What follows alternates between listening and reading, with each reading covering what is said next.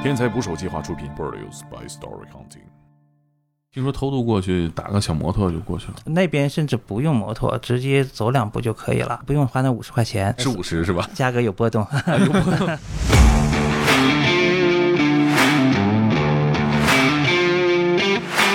到底什么是人道主义援助工作？呃，这个我觉得是人类底线的一个问题。说实话，缅甸是全世界十大武装冲突地区，嗯，常年打仗。建国七十年以来，从未停止国内战争。外国的这个战火也烧不进来我们的国土，是吧？嗯，呃，事实上是烧得进来的。啊，中缅边境上这种武装冲突一直也存在着。大家不要去缅北，其实随时能打过来这种感觉。去别的村寨的时候，曾经有两名志愿者踩过地雷。这些积累了多年的这个地雷还在拆除过程中。地雷这个东西很麻烦，国家那个农田里面。甘蔗地里面，哎，有地雷，你这个怎么排啊？缅军说我们排完雷了，但是你不要过去。嗯，别验证他排的彻底不彻底。曾经缅军投炸弹投到我们的国土里了，因为太近了。所以很多就是在缅甸可以说是诋毁我们国家的一些机构和个人，一直说啊，中国把关口关了，怎么怎么怎么样？其实根本不存在这种情况，因为我们是用眼自己眼睛看到的。一有钱就先买车，为什么？跑路好跑，能跑得掉。当时说实话，那是可以说是缅北近十几十年来就是武装冲突最严重的那一次。当时只听了一晚上的炮声啊。他们他们作为一个中国人在那儿，其实你会感觉到，你自己的国家确实保护了你。有武装冲突，一切归零，生活归零。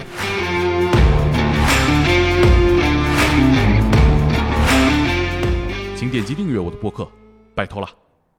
It's a long road when you're on your own, and it hurts when they tear your dreams apart.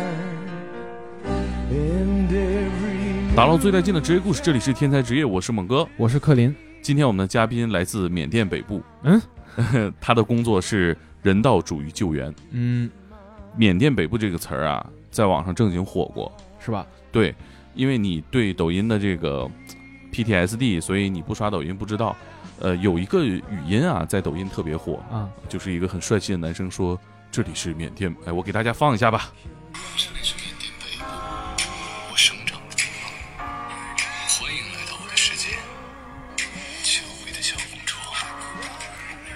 嗯，这个娇贵的小公主去没去我不知道，但是。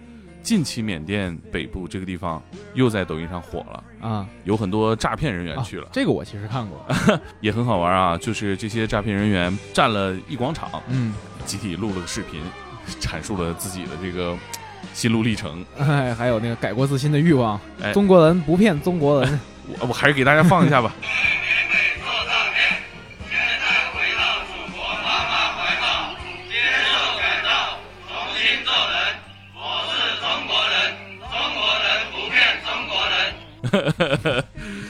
这个缅甸北部到底是什么情况，是吧？嗯，我们今天的嘉宾就给了我们一个真实的答案。对，缅甸呢是长期处于一个战乱状态，对，他就没没有过和平的时候。对他跟我们中国是前后脚建国，嗯，他们是一直打到了现在。对，而且在边境线上呢，缅甸和中国的边境线离得有多近？它不是说，呃，我们和很多国家那样是中间是。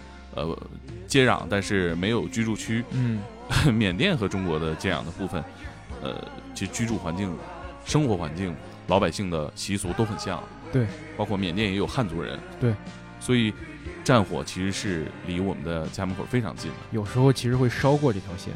对，我们的嘉宾所从事的工作就是在缅北的战场上对战争阴影下的老百姓进行人道主义的救援。嗯。他们呢，日常的工作是在边境线上的救助点提供这个保障性工作，所以他亲眼目睹了战争给老百姓带来的苦难。包括其实他也说过嘛，他们就连着听了好几个小时的炮声。对，没想到大家在抖音里对缅北的印象，停留在有娇贵的小公主、有帅哥，或者是有诈骗、有什么发财的机会等等。实际上呢，那里的老百姓过着我们难以想象的糟糕的生活。对，就是你在网上看到的可能是轻松的，是戏谑的，但实际上那个地方是沉重的。这期嘉宾是真实战争故事的主理人罗伯特刘给我们介绍的。嗯，因为这个霞姐当时是在云南工作，所以在边境上认识了不少社会上街面上的人物。霞姐的朋友圈真是 很广哈。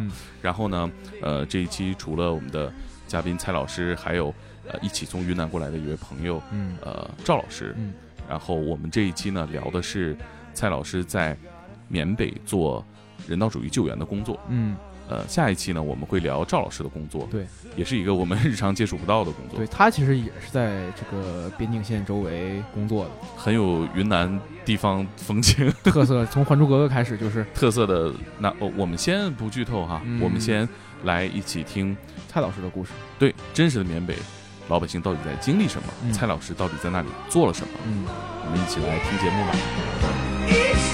吧。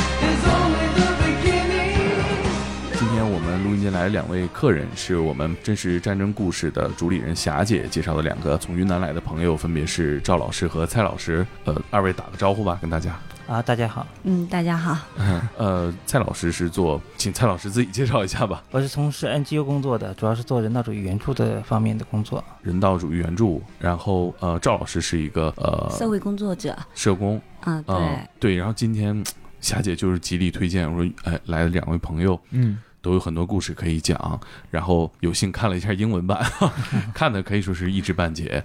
然后我们呢，今天也聊聊二位的各自工作内的见闻。嗯刚刚我们和呃蔡老师也聊到一半儿，呃，其实大家很少能接触到人道主义援助。那到底什么是人道主义援助工作呢？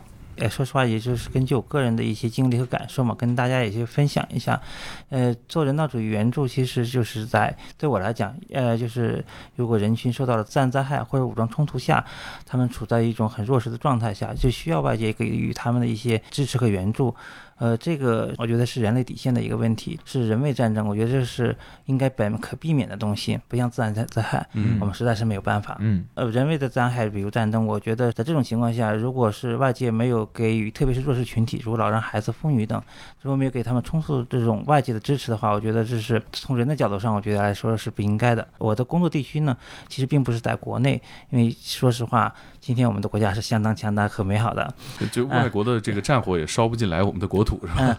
呃，事实上是烧得进来的。哦，哦 对，呃呃，因为我工作地区是在缅甸北部地区，啊这里面长期发生武装冲突。嗯呃，说实话，缅甸是全世界十大冲武装冲突地区。嗯，呃常年打仗，呃，对，常年打，应该说是七十建国七十年以来，从未停止国内战争，啊应该是这是国际上的标准说法。五六十年代一直打到现在对，他们是我们四九年建国，他们四八年建国。嗯啊啊，基本呃到现在就是因为民族矛盾呐、各个各个各种各样的原因，他们没有停止这种国内的武装冲突。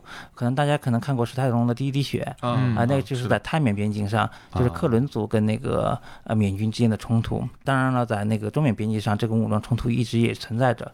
比如我工作的地区就是善邦和金邦，紧挨着云南地区。嗯这个地方呢，现在的武装冲突也是很明显的，比如克钦邦是现在是首当其冲的。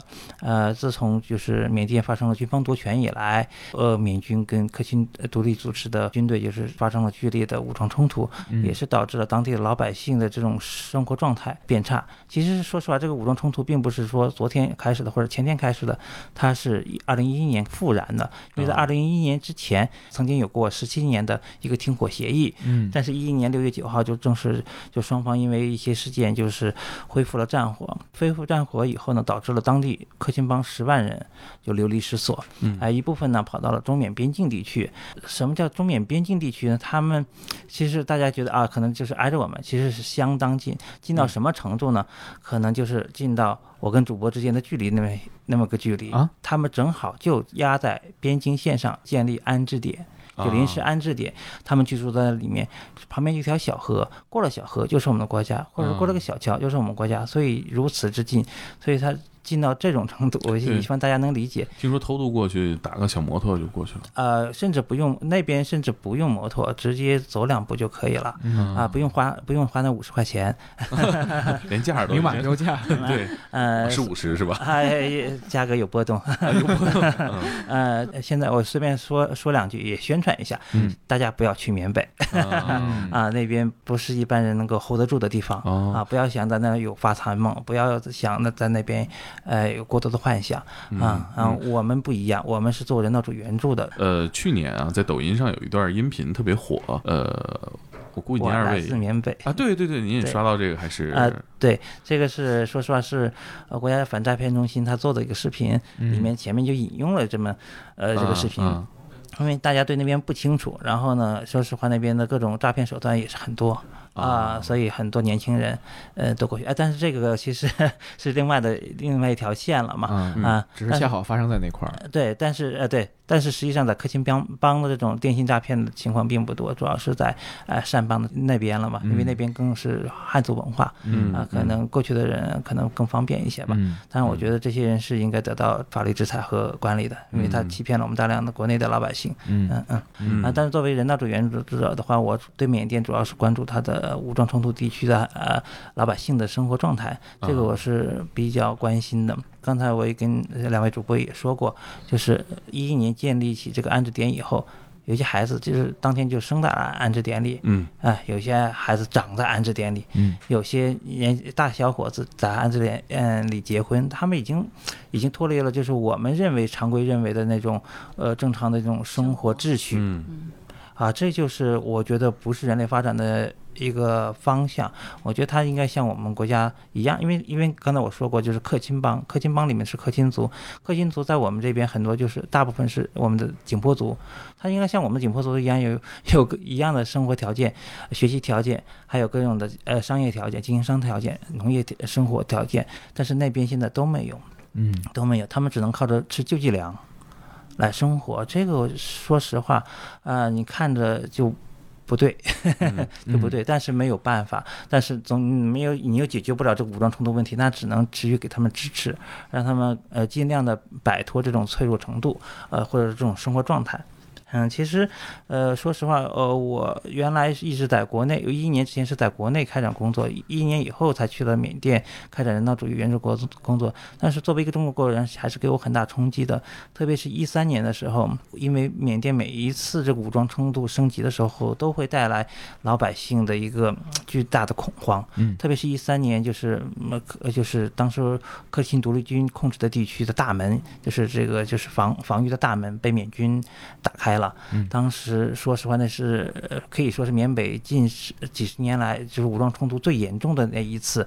呃，当天晚上我也是住在了就是缅甸那边，就是呃克钦独立军的首府地区。当时只听了一晚上的炮声啊啊，但是噼里啪啦就是基本没停，说是当天晚上发射了呃几千发炮弹了嘛。所以当时作为我我也是在国内接受的教育。在之前在国内看着工作，呃，一直工作，但是去了那边发现，哇，这才是真正的一个 真正的战场战场对，然后我们住的地方就离战场也就十来公里，不到二十公里的地方。说实话，这就是我我出差去之前前前几天有一个炮弹已经落在了当当时的街面上，还炸了一个屋子。所以当时这个情况，其实说实话，我是闷头闷脑去的。但是去了当现场，你就感觉哦，确实有那种。呃，战争的味道的，你闻不到硝烟味，但是你能感觉到战争味道。嗯，其实就随时能打过来这种感觉，当时当时都在这么想啊，打过怎么办？往中国逃还是举着护照，有想过吗？那 比如说真的有呃，这其实对于机机构来讲，我们还是有预案的。如果发生剧烈的冲突，比如说他们缅军是呃，或者是他们冲突已经杀到我们呃街上了，就是所居住的地方的街上了，那我们该怎么怎么怎么跑，怎么撤离，呃，还是有一定的预案的。但是对于老百姓来讲，嗯呃，这个情况就不一样了。他们人数又多，比如说我们，我刚才说我住的地方附近可能也就三，这就有三万左右的那个啊两万到三万左右的流离失所人群嘛，就是可以讲，就通俗讲是难民，但是不是难民了嘛？但是他我们一般他叫他们避震边民、避战边民，避战边民，对对对，呃，避战边民，他们的他们怎么办呢？其实我觉得，呃，当时其实是没有那么多想法，嗯他们不会有那么多想法，而且都是拖家带口，呃，以老人、妇女、儿童为主。那以您的了解，当时比如说，呃，战争有了一个结果了，他们大概率会怎么样呢？这个结果就不知道是什么样的结果了，主要是，比如说缅军占领了这个地区，还是克钦独立军他守住了阵地，这就是看他们的这个怎么说呢？看到这个不同的方向，可能老百姓也有不同的方向。但说实话，作为就算是我在现场，我也很难预测预判到底会怎么样，这因为我也不是做这个的，我更关心老百姓的本身的问题。其实作为一个中国人在那儿，其实你就会感觉到你自己的国家确实保护了你。你在境外的时候，你能感觉到这个，为什么？就是我们晚上在那吃饭，因为也没有只能在外面吃，也就那两三个小铺子可以吃饭。当地的景颇族其实以他们因为是丛林民族了嘛，以烧烤为主。我们在那吃烧烤，不要觉得我们是在那呃享受，就是我们比如我们在北京街头，啊，我们烤烤个串儿什么，并不是那样，因为他们是他们的主要烹饪方式一之一就是烧烤去。烧烤在我们那是有一定情境的，对对 在他们那是日常。对，然后你吃着烧烤，听着炮声，咚一声，一个幺二五毫毫米口径的炮弹爆炸了，还是可以听得见的，没有问题。我们就有一点儿。说实话，当时还是有一些中国人在那儿，你就感觉中国人还是有一点看热闹的感觉。毕竟想，哎呀，实在不行我们跑回国家嘛，嗯没有问题。我们的边防绝对会保护我们的，嗯哦，我们的国家绝对会罩着我们的。嗯 但是那些缅甸人面面色是不对的，嗯，他们他们可退啊。对，跟我当时还记得给我们烤肉的那个老板娘吧，应该说是，她就往那个方向，就是卡雅山那个方向就看了一眼，呃，面色真的是不好，可能是她的孩子就在前线上，也是很有可能的，或者她的丈夫在前线上，不管她有没有亲人在那儿的话，其实看到自己的国家或者自己的这个民族处在这么样一个状态下，她的心境完全是跟我不一样的。嗯嗯，所以当时我就是感觉我我的选择还是很多，他们是离不开这个土地，他们是在这生活。哎呀，当时真的我看了他表情后，我自己的感，我现在还能有那种感觉嘛。虽然我也记不清他当时表情什么，但我能感觉那种感受是还是有点酸的感觉，还是有点酸的感觉。就晚上我们住在我们自己的宿舍里面，听着炮声，当时也是有一点害怕，万一人家杀过来怎么办呢？万一他们想杀几个中国人，挑起国际事端怎么样呢？但是当我们有乱七八糟的想法都来了，但是我还是想说那一句话：如果出现任何的事情，我会义无反顾的往我们国家这边跑，那是肯定的。我相信这个国家能给我保护，所以我在这种地方，嗯，就是在这种武装冲突的地方工作这么长时间，嗯、我一直跟我们周围的朋友啊、同事开玩笑，就说我每天顶个痰盂儿过去，防止流弹打到嘛，这这都是开玩笑的，我就是说这个地方不是很安全的意思。但实际上，这个呃，我工作时间越长，越发现我作为一个中国人，真正感谢我自己的国家，没有让我生活在的那种环境里。我生活的环境里，我我能怎么样？我我还有什么未来呢？其实这真的是问题。但反过来讲，做从职业角度上讲，作为一个人道主义援助的工作人员讲，我们要尽可能的提高这些人群对援助的可及性，因为这个地方基本就是从从怎么说呢？从外界来讲了，从缅甸的这个地形来讲，它基本是被缅军包围了，只剩下云南一个出口。就是背靠着云南了嘛，云南这个地方，他们还能获取一些物资。当然了，中间时不时的还有一些通道可以走，就是到下缅甸或者到他们的首府密支那有一些通道，但实际上那是不稳定的。包括联合国机构也是很难触及到这个地方的，大部分是像我们还有一些本土的民间组织在提供人道主义援助了嘛。呃，这些说实话对他们来说是生命线，这条线真的断了，这些避战边民，呃，他们的生活会产生更严重的危机。对，这就是可勤这边的一些基本情况，我个人的感受。嗯，包括在果敢也一样，果敢就更别说了。果敢一五年发生了呃这个冲突复燃吧，应该说是，嗯当时也是持续了一阵子时间，也形成了几个临时避战边民的安置点。嗯、因为这个果敢就别说了，他就是汉族人呐、我也是汉族，他们是汉族，但是你看看这些汉族人，嗯，你说是缅甸的汉族人，缅甸的汉族人，嗯跨境民族，嗯跨境民族，嗯对，你看这些人哦，他们，呃，可能之前还挺富裕，因为当地其实有一些呃不正规的一些行业，比如赌场。其实他们在当地果敢这个地区，在缅甸来看，还是相对来说比较富裕的地区。但是没办法，有武装冲突，一切归零，生活归零。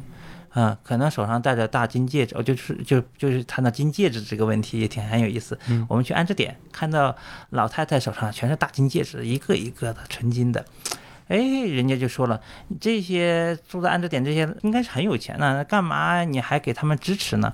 啊、对，你看那个 B 站边边还有车，家里还有车，啊，对，还有车，还 Toyota，啊，还名牌了也对，名牌，有些还是甚至是皇冠，但是这都是二手的，嗯呃呃，嗯豪华车嘛，对，哎，你就觉得为什么还要给他们一些援助？觉得很奇怪。嗯其实大家可能不太了解一些情况，就是当地有人一有钱就先买车，为什么？跑路好跑，啊，嗯能跑得掉。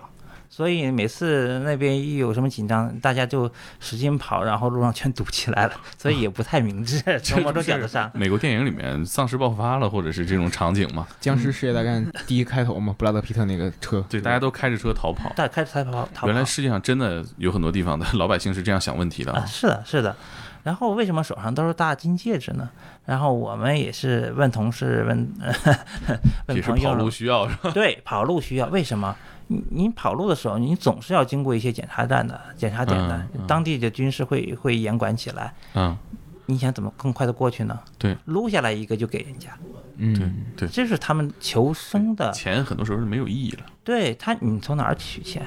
嗯嗯，去这人家认不认那个？人要不要？对对，那边用人民币，那可能可能是缅军在手。是是。对，而所以撸个金戒指可能更实际一点。是是啊，撸了就跑。我想起那个，呃，香港电影里面不是 金劳，比喻不太恰，对金劳比喻不太恰当，就是他们跑路的时候带一个金劳力士走，嗯，到哪儿去换钱啊？这可能更硬通货吧？嗯，对，硬通金子到哪儿也都是一样的待遇。所以我觉得这种叫做生活技能吧。就是买车，包括金戒指，这个叫生活技能。什么样的生活技能？应对不稳定局势的一个生活技能。嗯，其实是也不是什么好技能，但是是被逼出来的。被逼出来的，对，就是在那个生活环境来。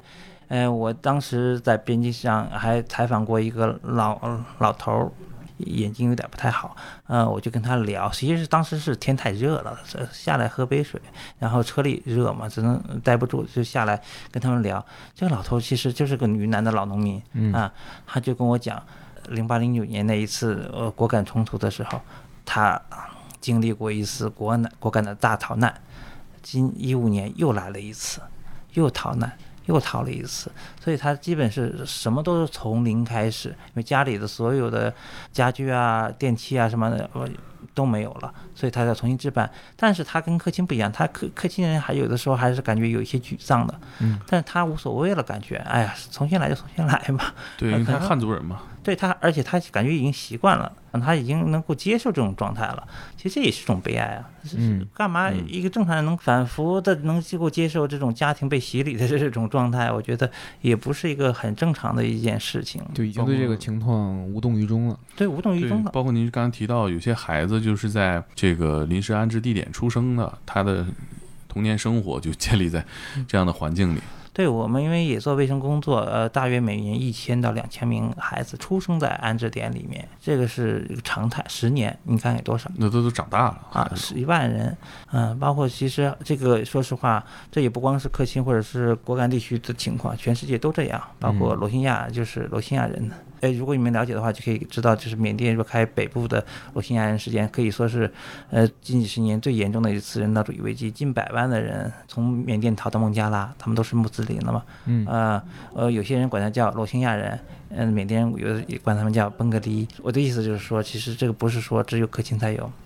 缅甸其他也地方有，包括也门，包括叙利亚，很多地方都会存在同样的情况。嗯，这是这个人生的起点是安置点，或者说在国别的国家可能是难民点。嗯，这个不是什么好的开始。是之前不是网上有个视频嘛，好像是在叙利亚那块儿，然后有一个恐怖组织里的一个小孩儿，就是一有那个打导弹什么的，然后那个有一个大人就可能让他笑。所以他后来就是一听到炮火，他就他就特别高兴，他以为是个好事儿，感觉就是这个样子，他就是价值观已经扭曲了。对对，人生价值观变形了吧，扭曲了。嗯，这是环境造成的，其实是还是挺悲哀的一件事情。所以战争是一件对我来讲是一件非常愚蠢的事情，这个带来的伤痛，这个是。没有带来任何好处，你说带来什么好处？但是对老百姓这种创伤是太大了，而且是呃一代两代人甚至更长。像刚才我说，缅甸七十年的内战，嗯，特别是边境的，就是不光是中缅边境啊，包括泰缅边境，嗯，都有这样的情况。你像泰缅边境还有好多难民点，他们是真的难民点，因为跨过国境了，到泰国那边了，那么多人世世代代居住在那里，啊，这个确实是大问题。你说国内在谋求发展进步。他们还在一个基本的平等和生存的这种状态，嗯，确实是为他们有的时候会为他们感到悲哀，确实是悲哀的。那您在做人道主义救援的时候，主要是哪几项工作，或者是针对于哪些方面？呃，对我们可能大家可能一谈到人道主义救援，可能想到蓝天救援队，呃，对，可以想到我们各个公安救援队，呃，他们是做紧急救助的，呃就是在比如说灾难，不管是自然还是可能人为的灾难，七十二小时之内，因为我们是武装冲突嘛，不存在那个紧急救援像地震这种情况了嘛，是他们到安置点里，他们日常的一些生活需要、基本的一些需要，还有一些保护的一些基本的呃需求，我们进行满足。服务的话，如果是反正跟老百姓讲嘛，就是呃给他们吃的，呃之前呢也给他们穿的，然后呢给他们看病，然后呢也再给他们维修一些教室啊，一些孩子还需要在安置点里面上课。嗯上学啊，上学基本的是学业还不能耽搁，然后如果还有一些传染病的控制，因为人群聚集，像缅甸是热带病，就是传染病比较多的一个国家，比如疟疾啊，啊，像我们安置点里面疟疾情况还是比较多的。呃，疟疾还有一些传染病，比如包括当地的艾滋病也是比较麻烦的一件事情。嗯啊啊，这些东西都是需要去干预的。当然，还有一些就是呃改水改测，人有三级嘛，都在一个安置点里。像我们最大一个安置点里有七八千人，嗯呃，七八千人上厕所，我们按照我们的要求是二十个人一个厕所，啊，最低要求嘛，也就就是三三百五十个厕所对，大约是这么多。但是你可以更高的标准了嘛。啊，啊，当然要修厕所的时候还要注意妇女的隐私，啊，残疾人的使用，啊，等等等等，啊，这很多国际标准。其实我第一第一次去那边，就是因为我原来也是做过人道主义援助，我参加过四川地震的救援。嗯啊呃，那我一去之前呢，就是在考虑啊，我们的标准是什么？我们按照书本上来。去了以后不是这样的，去了以后是这标准你不能忽略，这是肯定的，这是你的职业呃规范，你们也有你们的职业规范嘛。但实际上你更多的是感觉到人人性的东西在里面。有的时候呢，哎，他那些标准真的太空洞了。嗯呃，反而是那些人的感受，你怎么你的工作怎么给那些人带一些来一些积极的感受，我觉得是比较重要的。你像我记得是一五年还一六年的时候，不太记得了，是因为当地克钦人民是信基督的，是基督教教徒，我们长期在那边做项目，是一帮中国人，嗯，他们呢就想感谢我们，当然了，给了我们一张一张纸一个奖状一样的一样的东西，但是在圣诞节那天，他们有一个安置点，有三千多号的那个 B 站边民了嘛，他们集体为我们祈祷，祈祷我们的健康平安。啊，这个对我们当时感触还是很深的。我觉得，因为当时一五年，从一年到五年，我都有点做皮掉了，啊，时间是确确实有点长，啊，日常工作日常工作，但是在这个时候，人家能够记起你，还是对中国人有这种祈祷吧。虽然我不信教，我没有任何宗教信仰，但是我确实能感觉到一股热流了嘛。啊，这个还是不是白做的。当时您是呃现场在那儿哦，没有，这是同事告诉我的。其实没有人组织，我们同事呃很不好意思，如果在现场会更不好意思了嘛。啊啊啊 嗯，但是确实是没没人组织，这是他们自发的，我觉得还是有回馈的，这点是我觉得是我人生一个获得吧，应该说是从工作的一个获得，所以现在我也是觉得。呃，我们做了十年的这种人道主义援助在克钦，包括五六年的人道主义在善邦了嘛。虽然我们提供救济粮，但是我觉得我们的孩子、我们的人不能吃一辈子救济粮。嗯所以我们最近呢也是在考虑，也是在实施了嘛一些生计性项目，让他们自给自足一些东西，起码比如说家里的小菜就是青菜了嘛，啊、能够自己种自己去处理，啊，然后我们想能不能在一起做一些农业开发的一些工作，生产一些当地的一些东西，比如说咖啡啊，或者是一些经济作物，呃，能够换取。换取一些现金了吧，能够支持他们学业，包括以后我希望在新冠结束以后，就是边境人员边民正常往来以后，我还希望他们能够正常的来到云南云南省内，已经打边境边境县份了嘛，打工了嘛。那我跟你，我原来有些缅甸同事特别喜欢来中国。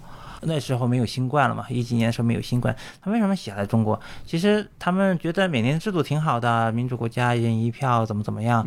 那特别来为什么？哎，中国好吃好在手机信号又好。我记得一一年的时候，缅甸一张电话卡差不多是二十万，呃两三千块钱人民币一张嗯啊、电话卡那个价格。购买这个电话卡的价格光是卡啊啊啊！对，这也太贵了嗯对对，很贵。后来才慢慢放开。在当时的时候，你看我们同事就很喜欢来中国，用的中国的信号，呃，当时三 G 吧，还还没四 G，，但是已经很快，对他们来讲很舒服。嗯呃，这个东西其实他们是希望呃喜欢中国这种发展的程度，他们觉得我们边境线已经很发达了，但是对我们来讲，就对北北京的朋友来讲，对您来讲，我们云南省都是呃西部地西部省份，那么边境线的话就条件更差了，但他在他们眼里不是这样。嗯，所以我一七一八年曾经去拜访过几个在我们边境县份打工的这个就是曾呃的客亲人，嗯。他们就是我们安置点过来的。嗯。啊，过来打工的，他们有几个人暂时没有找到工作，但但是他们也不愿意回去，他们不希望被，因为年轻人嘛，不想不想参军，不想被卷入到战争，嗯。然后呢又就觉得这边生活还是比较稳定安心的，呃，他跟他的表哥住在一起，希望哪天能找到一份工作，有一个收入就很好了。啊，我觉得他们有些东西是很淳朴、很很直白的、很淳朴的，也是特别能理解的。所以我也希望以后这个边境就两侧人老百姓在新冠没有的条件下啊，呃，能够正常的往来，真的加强一下双边的这种呃民间的这种交往。真的是我们经常提到新闻上经常听到“一带一路”啊，“一带一路”啊。说实话，我觉得“一带一路”确实能给在缅甸带来很多东西。但是我希望这些老百姓嘛，能及时里面从里面获得。如果是新冠结束以后，通过这个我们跟缅甸这种互动的话，确实能改变他们的生活和命运。嗯我希望这个冲突尽快没有，希望当地尽快建设起来。嗯，疫情期间，呃，防疫工作怎么样？我们提供大量的这防疫物资是给到他们了，特别是安置点里面，包括学校里面，还设立检查站检查体温呐、还有一些辅助一些援助的医疗队的一些新冠的工作。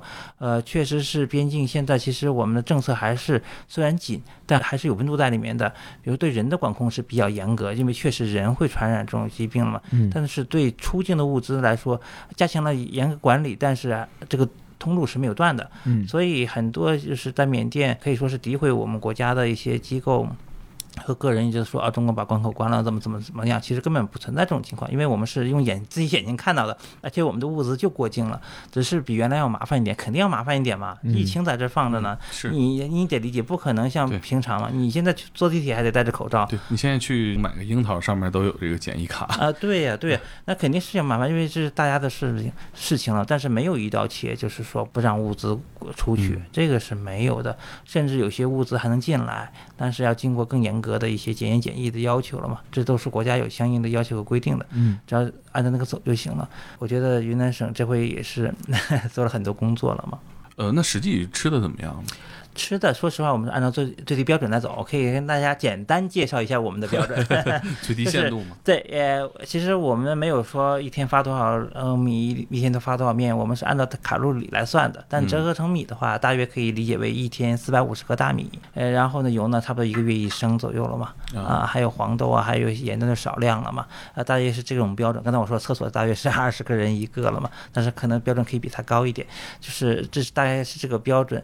实际上呢，安置点的，你知道的，半大的呃小子吃死爹了嘛，吃穷爹了嘛。其实那个孩小孩子吃的还是挺多的，但是他们吃饭不像我们，我们现在吃主食吃的少，菜多，多吃菜，多吃菜。你妈可能也是这么跟你说的，是，嗯。但实际上当地呢，其实饮食习惯跟我们不太一样，他们他们又没什么菜，他们就是拿辣椒啊，还有拌一些他们冲的那些东西，嗯蔬菜了嘛，就是他们要这种。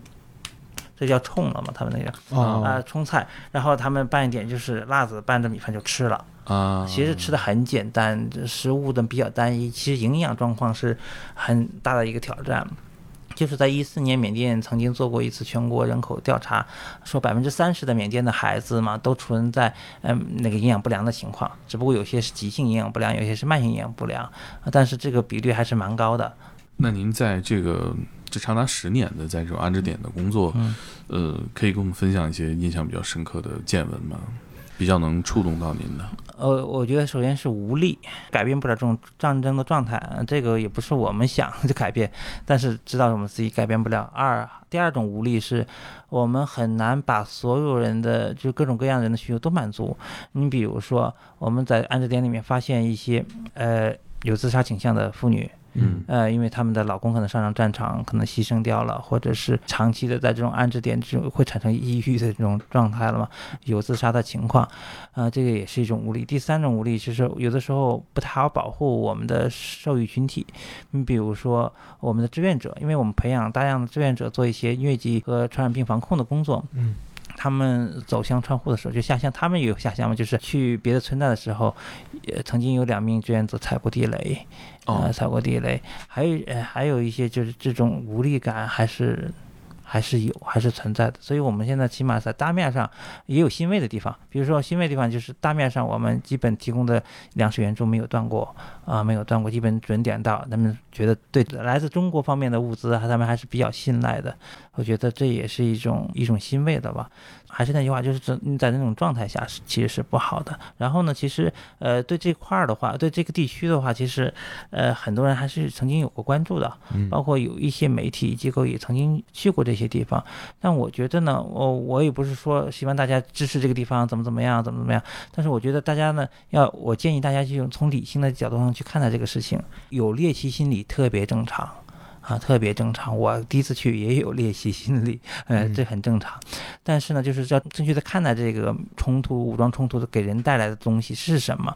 其实有的时候我们要反思自己自己的生活。我建议，因为我自己反思，我们生活在这种状态下，其实我们每天会见碰到很多不如意的事情。其实对于他们来讲，跟他们那些事情来讲，这就不是事儿了。嗯啊然后呢，有生活中少些抱怨，多积极的去看。你再看看那边的人，想积极怎么积极呢？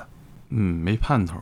啊，就现在就是没盼头。现在不是说冲突是像个下坡路一样，越打越小，越打越小，最后和平，不是，它是上下波浪起伏，波浪起伏，根据它的整个国家政治发展，呃而而变化的，你不知道边儿在哪儿。嗯嗯，你买个彩票说不定还能中呢，但是在那边嗯，不好说。那在呃这个安置点里面，大家对呃战事的关注的这种新闻来源是什么样的？相当多。其实那个呃，其实缅甸跟我们想象不一样，它那个之前就是二月一号军方夺权之前了，其实它是呃新闻自由的程度还是比较高的，自自媒体的程度也比较高的。嗯呃，Facebook、Twitter 啊都是没有问题的，都可以看，还有他们自己的像我们 WeChat 一样的软件，他们也是有的。嗯那这都是没有任何获取信息没有任何问题，但是。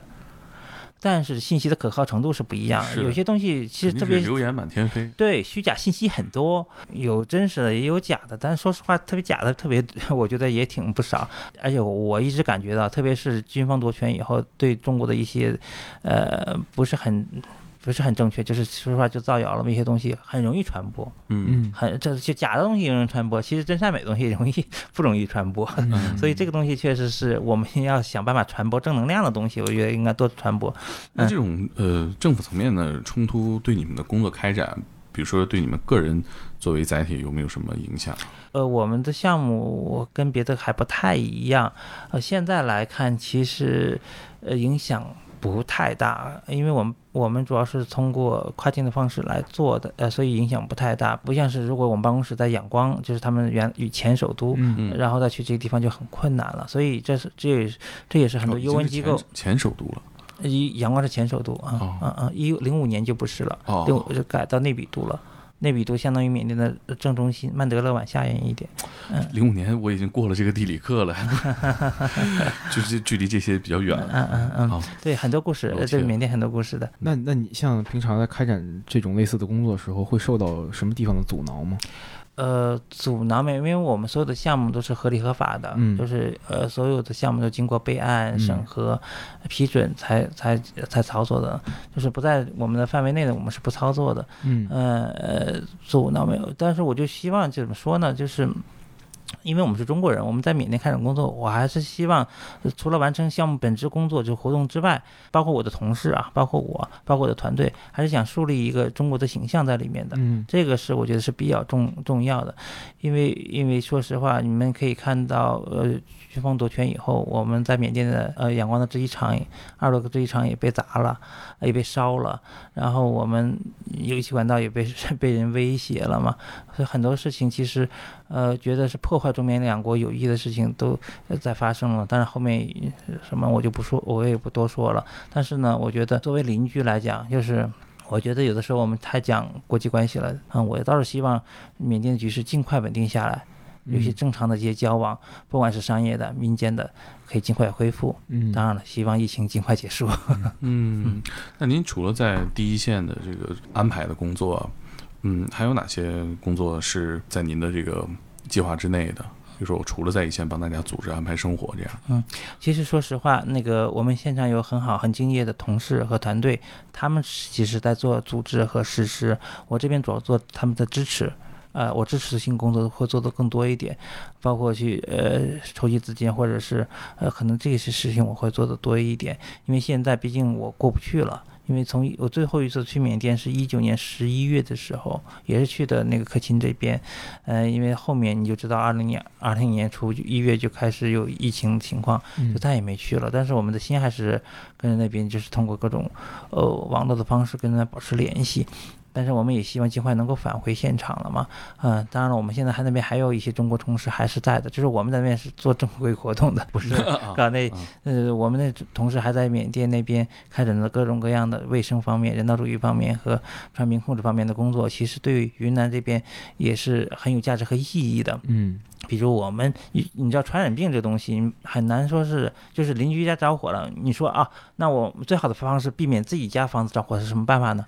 把那个火扑灭，不要等它烧过来。嗯，对不对？我们就起到这么一个作用，就是我们在境外做呃传染病防控，比如疟疾的防控，可能你们都没听过疟疾，打摆子，打摆子疟疾啊、嗯这个可能在北方已经没有了，嗯，就是我们接触对云南都没有了，就它一。般是那种蚊虫多的地方。对对，你看有正确的知识，这 嗯，很多人还觉得有可能别的方式传播，其实并不是，就是蚊虫叮咬。呃，我们在境外做这些疟疾，呃，还有包括刚才我说到新冠的一些防控，就是起到这个隔火带的这个作用。嗯当然了，我们我们的力量还是有限的，嗯啊，还是会有这种境外输入压力的。嗯我的意思是，这个也是需要全社会，包括我们政府部门齐力去操作的。当然，我们作为民间组织来讲，我们作为 NGO 的人来讲，我们能做什么就做什么。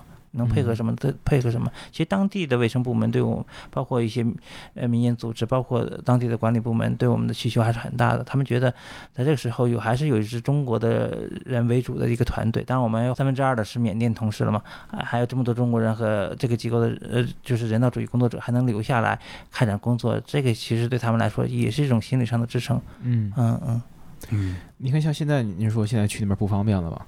但是比如说像之前那个地方毕竟是战区嘛，你们比如说要去的那边要要怎么样？啊，其实其实我我不夸大哈，我嗯我说话不夸大。其实大家想到的冲武装冲突跟那个缅甸的武装冲突可能不太一样。嗯呃，缅甸的武装冲突是就是在那个军军方夺权之前，二月一嗯号之前，它是低烈度的武装冲突。嗯呃，它它不是说像我们的阵地战，我们碰碰你互相开炮发发射导弹，不是这样，它是低烈度的，很多呢是游击战。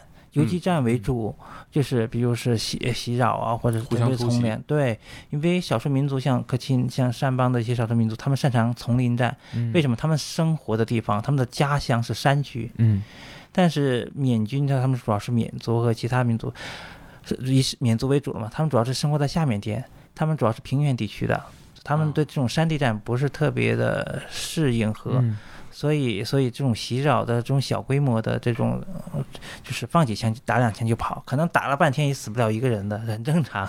这个才是缅甸一般情况下啊，呃，武装冲突的情况。嗯，大概是这样，所以我们去呢，就是呃，很多人觉得啊，武装冲突多么多么危险，是有一些危险，但但是有一些规则可以去遵循。首先，你不要接近军事机军事的相关的设施嗯啊，你下乡不能乱跑，比如踩地雷啊，哦就不用不会踩到地雷。那怎么才能分辨？呃，这个是当地人知道，当地的合作哦方他们清楚。我们比如说要去哪里，要征征求人家的同意，嗯啊，这个也是对当地的尊重。你不嗯尊重我干嘛？你做援助也不行。那嗯，这是少数民族的一个特点明白。嗯啊，信任第一啊，这个是这个是这样的。所以就得当地人带路。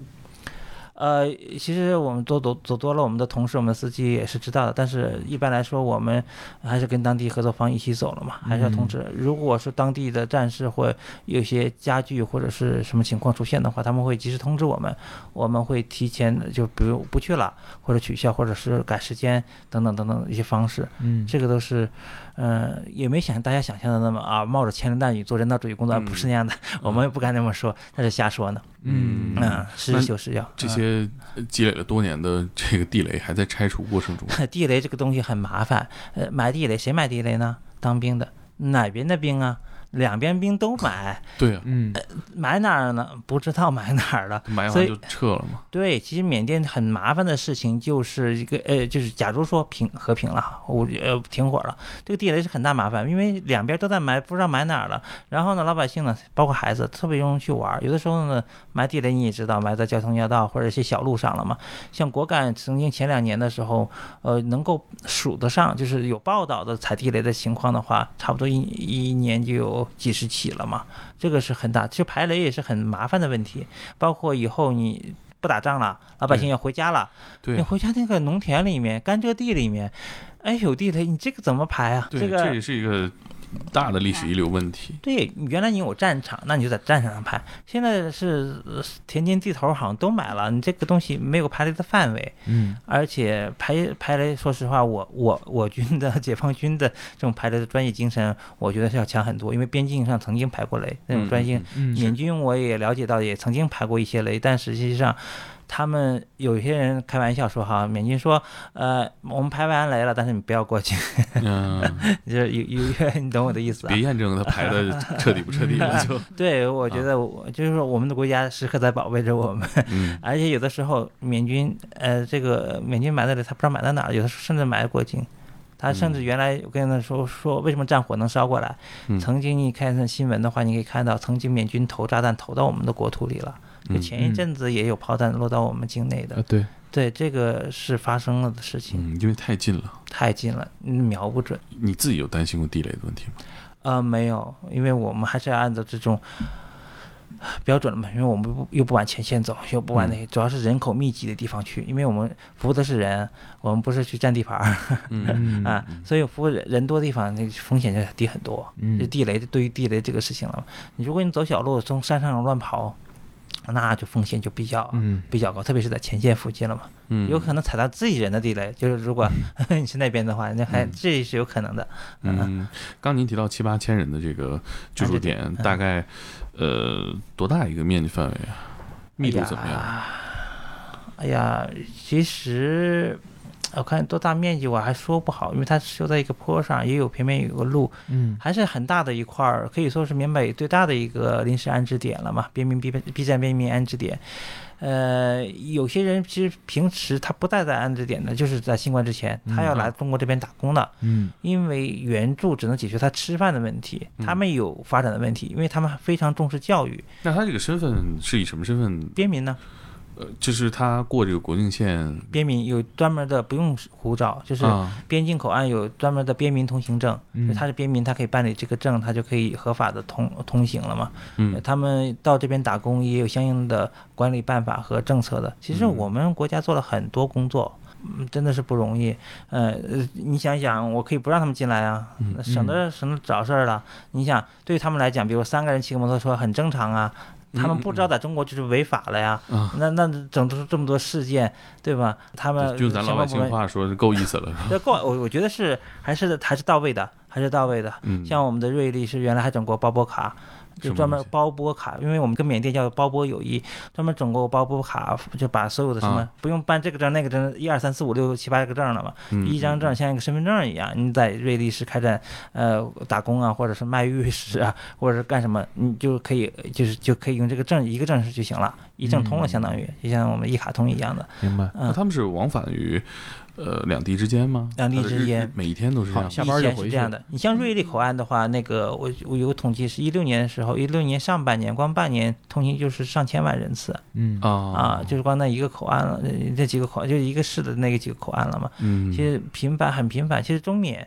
跟中缅边境，就是云应该说滇缅边境的情况跟别的地方不太一样。你比如说我们的呃北方大西北，可能这些邻国周围没什么人口。对对，不别那接壤的土地上没人住。呃，基本是这样，可能呃可能动物多一点，嗯呃，人少一点，但是呃中缅边境的话呢，人口比较密集，比较嗯密集，而且这个是好像旅游也会波及到那边之前是吧？其实边境游的话，其实就是在国门看一下，其实并不是啊说跨可以过去，但是实际上，呃，过去也看不到啥嗯啊，就是一日游了嘛，而且是呃在组织下不是没有自由行，没啊自由行就麻烦了。是。嗯嗯，因为我之前听有认识的人说过，他们旅行团到那附近，然后会有缅甸那边来人，就还会说一些比较蹩脚的中文，然后卖水果什么的。对，卖水果、嗯卖玉石、卖卖红宝石，缅甸出就是红宝石、玉石，玉石只有他那翡翠应该说是嗯只有他那有了嘛，这个还是比较有名名有名气的，而且中国也挺喜欢历史的。嗯嗯，他们原来是这样生活状态啊。嗯，对你有的时候呢，还是得去看一下，不要被抖音上的一些误导了，特别是忽悠大家去缅北的，呃，绝对不要去。这个 这个不是说政府这么说我才这么说，真的不要去。嗯呃，除非你你是正当行当，那是另外一说。你比如建铁塔的那边也也有修基础设施的，那也是正常贸易、正常生活，那是没有任何问题的。但是其他的，不要想做发财梦，呃招排雷的嘛。那也太专业了。嗯呃，那在这个工作这些年，比如说您现在不能回到现场去工作了，呃，有没有这些你相处下来印象特别深的呃人，最放不下心的？说实话，做十年，我自我检讨一下，我也是个人了嘛，有点皮，还是就是不是这个皮呢？这我的意思是，呃，已经对有些东西，就像刚才跟你们聊的，有点漠然了。这个嗯确实是一个不好的，就是做的是 不好的一个东西嘛，嗯。但是实际上，嗯，我觉得影对我影响最大的人的话，其实是我现场的那些同事，嗯呃，奉献精神其实让我有些呃自愧不如了嘛，真的是这样的。像我有个同事已经新冠以来已经快两年没有回返回了嘛，就是支撑一个团队在当地嗯呃，也是咱开展各种们中国中国人中国人，呃比我大，真的是抛家弃子了吗，真的可以这么说了吗。如果没有他们这些人在这支撑的话，当地很多的工作首先是做不下来了，第二我们机构以以后又不用去了。去了干嘛？人家说，你看我们最需要你的时候你走了，嗯啊，是这样的。信任就打破了。啊啊！你看这帮中国人就来了，这种事话肯定会来。嗯人中国人这帮中国人就走掉。那也正常啊，是吧？你们会思是正常考这个问题吗？这也很正常嘛。但其实缅甸很多西方呃西方人，包括西方机构、联合国机构很多西方人都已经撤出缅甸了。嗯，嗯嗯，我不是说他们不对啊，他们该撤就撤嗯嗯。对这也很正常呃对，但是从中国人的价值观和理念来讲，啊，越是需要的我们说嗯我们要待下去。雪中送炭。所以我我有几位同事能够长期待下去，我真的是他从来一句话都没说。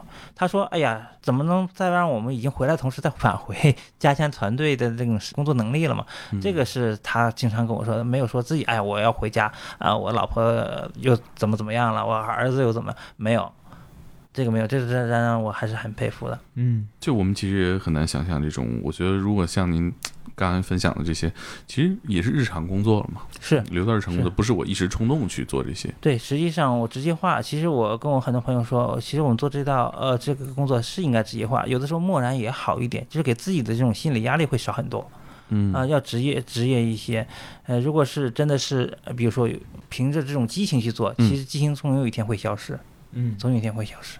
呃，但是呢，如果你太呃太注重人性，呃，当然要注重人性，太注重人性的东西，有的时候让你正常工作都没法干了，你的心理压力会很大。嗯其实不光是我们，包括各种各样的从事服务类的，特别是对弱势群体的，呃特或者特殊人群体服务的人群，他们都会出现这种问题，嗯这是个普遍现象。是对，感觉这个职业或者说这个项目的方向也是保持最低限度的，让大家呃享受这种人道主义嘛。对，就是让大家起码先活下去，嗯。呃，然后有一些有发展，尽量有一些发展，嗯。就是这样。嗯，说说实话，简单一句话就是这样的，理解。就是活下去。对是。呃，我们也希望就是蔡老师能呃再有机会再多来讲讲这部分哈，因为呃今天我们见的匆忙，没有讲什么特别完整的故事哈。对我也主要也没有任何准备。嗯，是，但是描述的那边很多的场景，其实那个氛围描述的让我们觉得 希望你们有画面感。其实挺有画面感的。疫情结束了，我们去我们也去现场看看。嗯，嗯，不是不让去吗？疫情结结束，有蔡老师在。嗯啊，依法依规行。呃但是我要做个广告哈，嗯缅甸是个特别美丽的地方，嗯，这个国家和平以后真应该值得看看去。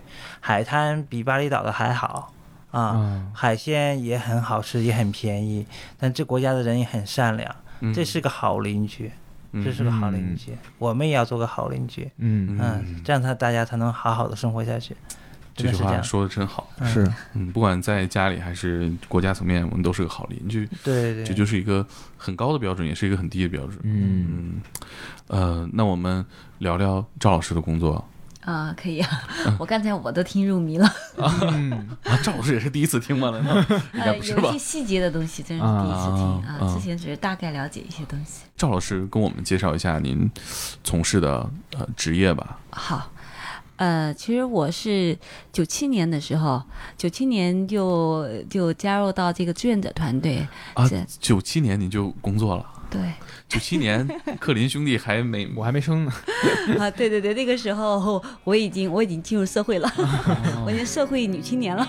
那您长得还年轻。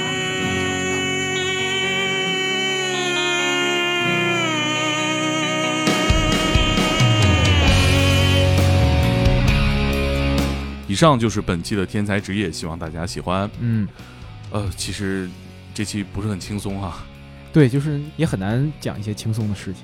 嗯，确实是我们节目里好像还没聊过现代战争。嗯呃，这一期真的是让我感觉，同样的时空下，嗯同样的接触同样的互联网信息的情况下，他们在经历的战争中的生活是让我们无法想象。是，就你很难从那个压抑的气氛中摆脱出来。嗯，尤其是呃，像他们在边境线上也有这个呃，他们的身份可以在边境线往来去工作，嗯，其实更让我觉得呃又遥远又又近在咫尺。是，我们可能去呃边境上旅游，可能见到的就是这些笼罩在呃现代战争阴影下的老百姓。嗯。我记得我认识一个朋友在呃这个中缅边境生活过，嗯。啊，他说九十年代呢跨过这条边界，就河沟子对面，嗯，漫山遍野种的全都是罂粟，啥啊，然后在边境的小城上，当然是缅甸啊，呃小镇上的商店里面随处都能买到毒品。这这就是经过了，当然经过了，呃，不光经历了战争啊，这个缅甸，呃，也在不断的治理嗯。毒品的情况，嗯。然后现在的情况已经好很多了，啊。已经呃，他们已经在那儿看不到嗯。种罂粟的人了，可能很难看到吧，可以说，所以我觉得，呃，还是往好的方向发展啊。对，我也希望战争的情况，嗯，也像治理毒品一样，不断在往好的方向发展，减少这些战争出现。对，因为蔡老师在节目里说，他说缅甸其实是一个很美丽的国家嘛，嗯，但是现在这个情况也很显然，也很难作为游客难以去欣赏。对，嗯，我希望可能在有那么一天，我们都可以自由的到我们这个近邻的国家去游玩，去嗯欣赏美景，对，去交朋友。嗯，但显然现在还不行，嗯呃希望这一天，呃，赶快到来吧。对，嗯，然后刚刚提到毒品啊，我们下一期的主题其实跟毒品又有很大的关联。呃千丝万缕的联系吧，是的，下一期的嘉宾，呃，赵老师，他从事的工作，要说说，他从事的工作是在云南，呃，做艾滋病咨询的服务工作。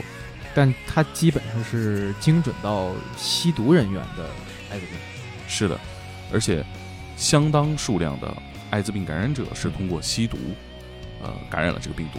对，所以找到呃赵老师之后，他们要进行一个可能是长期的帮扶和交流。嗯他要陪着他们一起去戒毒，陪着他们一起去治疗艾滋病。嗯呃，这个过程呢，是赵老师他们这个职业无法控制的，嗯因为访客随时可以选择结束这段关系，但是他们只要在对方找过来的时候，就一定要去对他进行帮助和服务。对所以赵老师也在他的工作中经历过无数个至暗时刻，但是他又必须坚守下来。呃有一个让我无法点评、心里边很难过的案例，就是他的，也是他的一个好战友吧，嗯他们一起进行呃社工的工作，但是最终却自己陷入其中。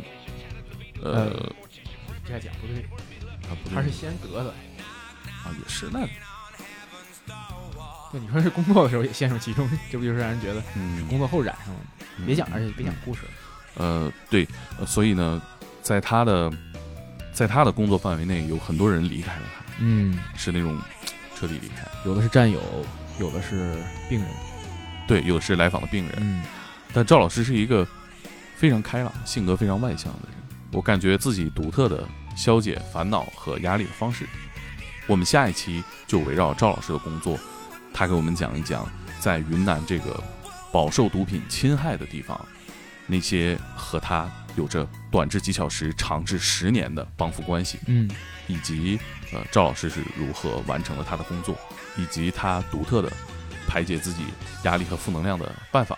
是，其实你看咱们之前也做过艾滋病相关的节目嘛，但是赵老师这次展示的那个故事、那个场景和那些思绪、情感和之前是完全不一样的。嗯，是你像呃我们的嘉宾艾滋病检测员小不点儿老师，嗯他其实和呃来访者他只是有这一个瞬间的交流和触碰，嗯那他可能在这一刻情绪是失控的，是多变的。嗯但是赵老师这个职业呢，要和病人进行一个长时间的共同治疗的过程。对，他们的生活已经相互勾连起来了。嗯，是的，像很多心理咨询的这个心理咨询师啊，他其实跟病人是有一个非常明确的距离感的。对，有义务划清界限。像医生和病人也是这样的。对，但赵老师呢，不是医生，嗯，他和病人的界限其实很模糊。对，在我们了解到的所有社工里面都属于比较模糊，他们会走得比较近。对，所以那些精彩的故事都会在这里面诞生的。那让我们下周一见，下周一再见。拜拜。